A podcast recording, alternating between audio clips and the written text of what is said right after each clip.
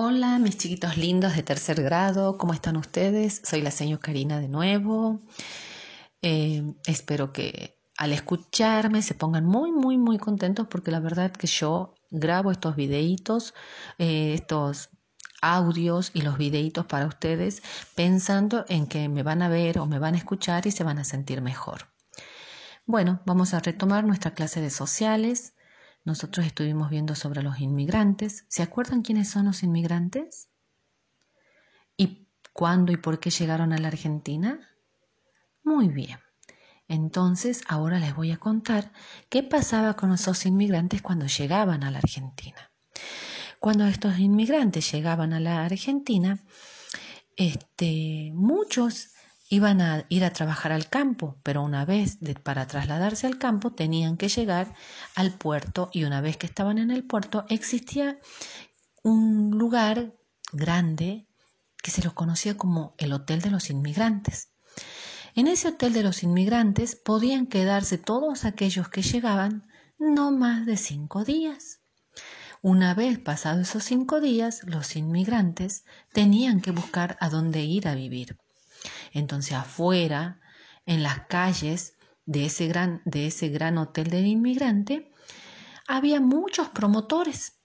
Por supuesto, eran promotores de aquella época, no como los de ahora, que este, promocionaban lugares a donde ir a vivir y en unos carros los subían y los llevaban a su, a su nuevo destino. Esos lugares a donde iban a vivir se llamaban conventillos. Esos conventillos eran lugares precarios o pobres a donde tenían que compartir el baño, la cocina, el patio y había familias enteras viviendo en una sola habitación. Entonces esos este, inmigrantes pasaron a vivir en esos lugares todos amontonados y hacinados. Entonces por eso se las conoce como casa superpoblada a los conventillos. Y también, después de un tiempo, a partir de 1930, la vida en el campo, no solo del campo de Buenos Aires, sino de toda la Argentina, se había puesto, se, se hizo muy dura. Entonces, en muchas situaciones, este, las personas, no solo inmigrantes, sino del mismo lugar, o sea, los propios argentinos, empezaron a abandonar el campo para ir a vivir a las grandes ciudades. Entonces se empezó a poblar mucho más la ciudad de Buenos Aires, la ciudad de Rosario y la ciudad de Córdoba. Entonces estas ciudades empezaron a crecer y a crecer y con ello fue necesario que los servicios mejoraran, como el comercio, como el lugar para, para comprar los alimentos, y, e, se empezaron a hacer medios de transporte más grandes.